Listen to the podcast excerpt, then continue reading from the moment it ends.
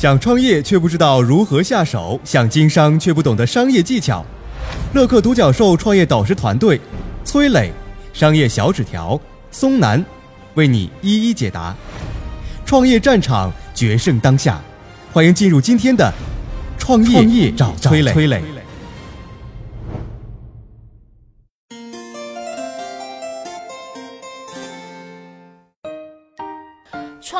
司该怎么给企业或者产品取一个好名字呢？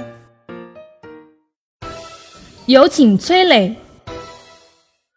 刚创业的时候啊，除了要找团队、找投资，还有一件事很重要，就是绞尽脑汁的给企业或者产品取个好名字。就拿我们自己的品牌乐客独角兽来说吧，就是希望我们服务的创业者能够在一个平台上开心快乐的创业成长，成为独角兽企业。这也是费尽心思起的一个名字啊。那什么样的名字是好名字呢？我觉得最重要的就是好记。比如说 QQ、陌陌、淘宝，名字越短越好记。腾讯 QQ 最早这个通讯工具是直接模仿国外的 ICQ 的。中文的意思是我寻找你，马化腾模仿了 ICQ 的样子，还顺带模仿了他们的名字，加了个 O，叫做 OICQ。中文的意思就是哦，我寻找你。二零零零年，ICQ 官方给腾讯来了律师函，马化腾急中生智，干脆就把名字改成 QQ 了。而 QQ 这个名字明显比 OICQ 要好记得多，这也是二零零零年之后 QQ 爆炸式增长打了一个非常好的基础。所以呢，好记非常重要。比如说我们自己对外也经常简称什么呢？乐客啊这两个字。所以很多品牌在取名的时候呢，还会用一些具体的形象来帮助记忆。比如说 QQ 啊，怕你连一个 Q 都记不住，所以就用企鹅来做关联。现在有人说到企鹅的时候，大部分人就会想到的什么呢？就是 QQ，这就是联想的作用。我们呢也用了一个 logo，就是那个独角兽的 logo，然后用它来去做联想的关联，这是一个道理。你看啊，取一个完美的名字不容易吧？因为一个完美的名字不仅要有辨识度，还要能代表你产品的功能和价值。那么怎么取一个好的名字呢？我给两点建议。第一点啊，取名之前要先弄清楚产品的定位，找到用户的痛点。比如说啊，送花是个社交行为，送花的目的就是为了拉近两个人的距离。从这一点出发，有一个高端玫瑰品牌卖的非常非常好，然后做的也很好。买花必须登记双方的身份证号，意思就是买的人你想好了，如果这辈子要送我们的玫瑰，你就只能送给你登记的这个人。抓的痛点就是对爱的承诺。你这个花店是谁呢？就是 Rose Only。这个英语单词的中文直接翻译就是玫瑰唯一，而这个品牌的宣传语是什么呢？一生只送一个人。所以一旦定位出来了，你离产品的好名字就更进一步了。第二点啊，名字想要有辨识度，一定要做的和同类产品不一样，这样才能体现你的不同。比如说老干妈的名字就是拿创始人来和同类产品做区隔的，同时呢，也是拿自己的信誉给产品做背书。再比如说张小泉剪刀也是同样的道理。当然，这里要注意的是差异化的不要乱用。如果是在市场初期，大家都不了解你，这时候取名的重点是告诉人们你是干什么的，而不是体验差异化。比如说饿了么这个名字听上去就像是外卖，饿了别找妈，找饿了么，很顺溜啊，传播的成本非常低。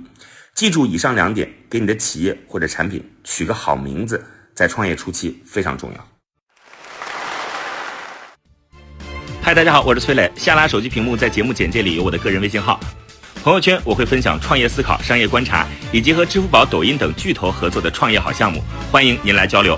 我们的创业平台乐客独角兽已经汇聚了三万多名各行各业的创业者，欢迎您来寻找资源。有请商业小纸条。取一个好名字呢，往往能够帮助你减少一大笔广告费用。到底减少多少？嗯，不得而知。就跟广告界有一个经典的说法一样，就是所有的广告主都知道自己花出去的广告费有一半是作废的，但是你就永远不知道是哪一半。而如果说你敢于冒险呢，停止了你想当然认为呃那白花的那个钱啊，你把那一半减下来了，但是呢，市场会狠狠地告诉你。你没减下去的那一半才是白花的钱，这个比较绕啊，大家不知道有没有听懂啊？其实，在这个商界有一些营销大神，比如说知名人物史玉柱说过，今年过节不收礼，收礼只收脑白金，对吧？那史玉柱说了一个大白话的观点，他说一个名字如果不上口、不容易记，往往要花几十倍的广告力度才能达到让别人记得住啊这么一个结果。所以说，给企业起名字，给品牌起名字，好记，在我心里，我认为是排到第一位的。呃，好的名字甚至呢可以改变一个品牌的。呃，命运啊，这话有点大啊，这是直接转化为销量，呃，这是事实如此。比如说，我们说啊，可口可乐当年进入中国的时候，最早的名字它不叫可口可乐，它叫什么？它按照音译的啊，也是按音译的，它叫蝌蚪啃辣啊，Coca-Cola 可都肯辣啊。中国人有一个话叫味同嚼蜡啊，你这辣，你一个名字里面有辣，我肯定不想吃，对不对？国内消费者一听蝌蚪还啃辣，什么玩意儿啊？我喝这玩意儿不把我给毒死了啊？虽然你的品牌故事里说可口可乐是来源于一种治疗头疼和头晕的一种糖浆饮料，但它毕竟是饮料吧，所以你不能整叫蝌蚪啃蜡这种让人一听就反感的名字。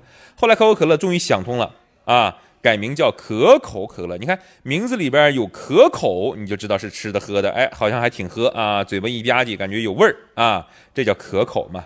呃，可口可乐的销量马上发生了变化，提升了。再比如呢，有一个金狮，金子的金，呃，狮是那个狮子老虎的狮。这个品牌在广东、香港地区卖的很差啊，本身应该是在福建还是广东那片起家的。为什么卖的差呢？因为名字不好，金狮的狮，粤语当中输掉的输啊，大概发音就是很像的。香港、广东地区的消费者一听这个音不爽了啊，金苏金苏。你搞没了你啊！金子都输掉了，不可以穿金书啊！他卖服装的，后来想通了啊，想通了，改名叫什么？叫金利来啊！我一说金利来，大家都知道啊。这个熙熙攘攘，利来利往啊，谁都希望利来，谁都不希望利出去，所以你改名金利来，感觉哎，我穿这玩意儿能发家哈！我是做老板的，呃，他当时在卖的这个也主要是也卖给一些想当老板的人穿，对吧？或者已经是老板的人穿啊，商务类的这种男装嘛。那所以马上销量变了啊？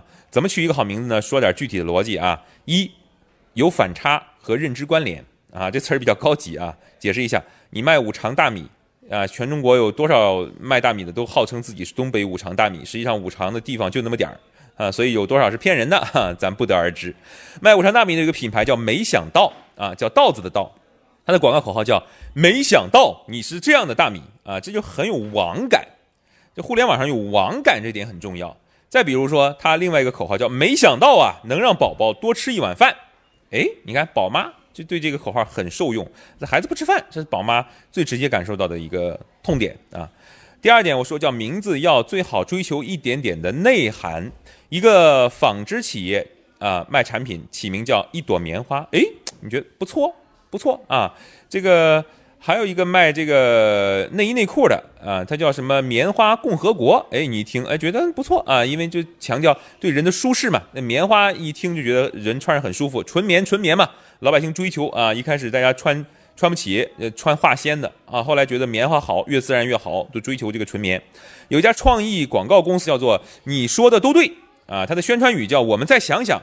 它的官网你看叫三 w 点看对眼点 com 啊，它 CEO 外号叫大队长，名片上印着三道杠啊，广告的客户一看就知道，哎，这个团队好像还挺有创意的啊。再比如说呢，有一个拌面品牌叫做怎么办啊？怎么办？搅拌的拌。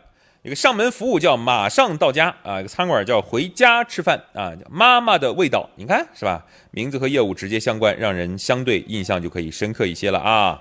最后呢，起名字，我觉得这点很重要，就是你不要想好了拍脑袋想好之后呢，再也不改了啊。先起好之后呢，去放到市场上测试去，找一些目标的受众，看看人家对这名字的反应。如果你是消费品，有趣，我觉得是挺重要的一个标准，对吧？我说了几个了啊，好记，然后有趣、内涵、关联度等等等等。如果说做医疗美容的，你说你宣传你的大夫的姓名，你不能叫王大夫。王大夫一听，人家不信。你要做医疗美容啊，你叫金大夫。哎，虽然你没说，他觉得哎，应该是韩国大夫吧？啊，你叫朴大夫，他一听，哎，这这这看这姓啊，一定是韩国大夫啊，值得信赖，对吧？能懂我意思吗？所以，因为用户认知啊，会认为韩国这个领域的产品啊是比较牛的。你在中国开，你说你有一大夫叫金大夫啊，他就觉得可以相信了。总之，名字好不好，最终谁说了算呢？千万不要是自己老板拍大腿想当然，最终是市场说了算，用户说了算。我曾经呢跟很多创业者沟通过，发现创业者最大的痛点就是缺少资源、缺少链接。于是呢，我们创立了创业者社群“乐客独角兽”，现在啊已经有三万多人了。有人在这找到了创业机会，找到了客户、渠道商、投资人。